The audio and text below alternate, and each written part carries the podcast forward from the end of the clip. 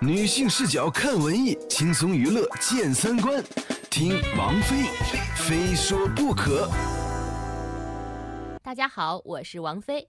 北京国际图书博览会即将在本月底开幕，著名作家刘震云将出任首位阅读推广形象大使，任期为五年。昨天呢，我也是特意去拜访了这位新任的阅读大使先生，没想到对方直接把自己的新角色类比成了卖萝卜。书嘛，因为我是个写书的，就比如讲像是萝卜吧，这个集市上呢有好多人来卖萝卜。然后呢，我本身呢是个种萝卜的，他们说你有来给萝卜吆喝几声，几十种萝卜，比如讲有胡萝卜，这还有白萝卜，这还有撇啦。萝卜跟萝卜在一起呢，他们自己也会开会。开会的话呢，对于各个萝卜将来在地里的生长呢，都会有非常大的好处。得，原来中外作家带着作品交流的群英荟萃，让刘震云一讲，直接就成了萝卜开会。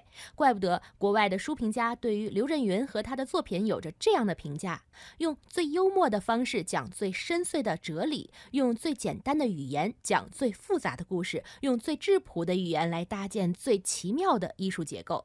说到幽默呢？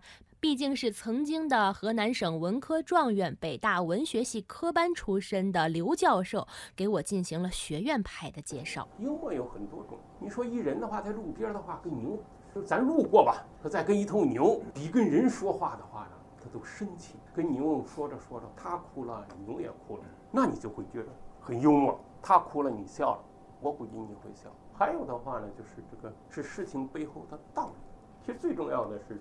就是是结构的幽默。像我不是潘金莲这个小说呢，分三部分。头一部分的话呢，是李雪莲在找不同的官员说：“我不是潘金莲。”第二部分特别有意思，因为他在找的过程中阴差阳错，就把他找的这些人呢全撤职了。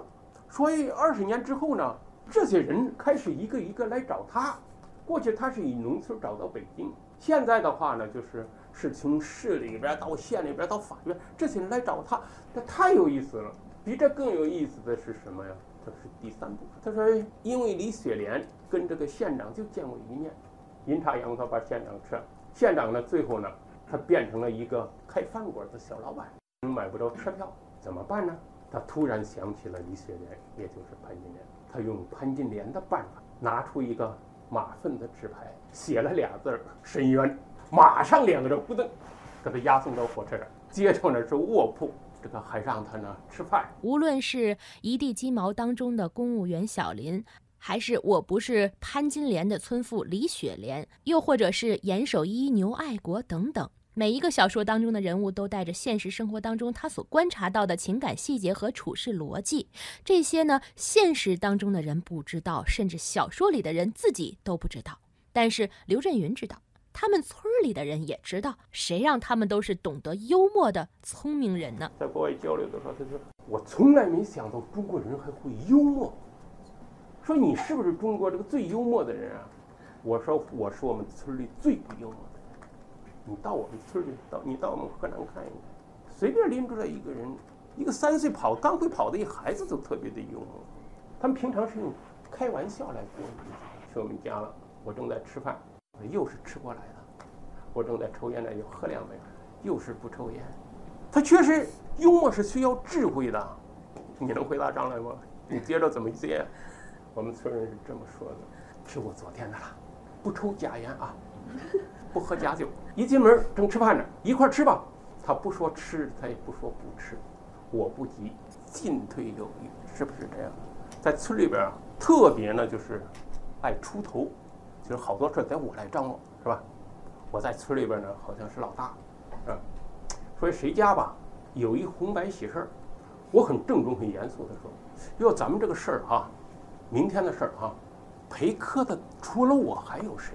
就是说来张罗这个事儿的，陪客人吃饭的，除了我还有谁？人家就不好意思说呢，陪客他没我，我呢是先声夺人。这时间长了吧，真形成了一个权威。”就是在我们村，只要谁家办事儿，刘震云没出面，这规格你猜怎么啊？下降好多。包括我说过像一九四二是吧？这人临死了是吧？他留给世界上的，他不是说责难、追问。我说，中将三天前就死了，我比他多活三天，我值了。如果一个民族用这样的态度来对待每一件事的时候，他是在说笑话，那他的内心深处是什么？那我觉得这种幽默啊，它是一种非常大的幽默。通过读一个作者的作品，知道这个民族他说话的方式，有说话的方式，能够知道他生活的态度，有生活的态度，知道他世界观和方法论。我觉得这个事儿，我很欣慰。如果您想听关于作家刘震云更多的幽默语言，也请关注文艺之声近期的节目。套用刚刚他教我的这句话，除了他还有谁？您想听吗？到时候咱们再聊。本期非说不可就是这些内容，我是王菲，咱们下期接着说。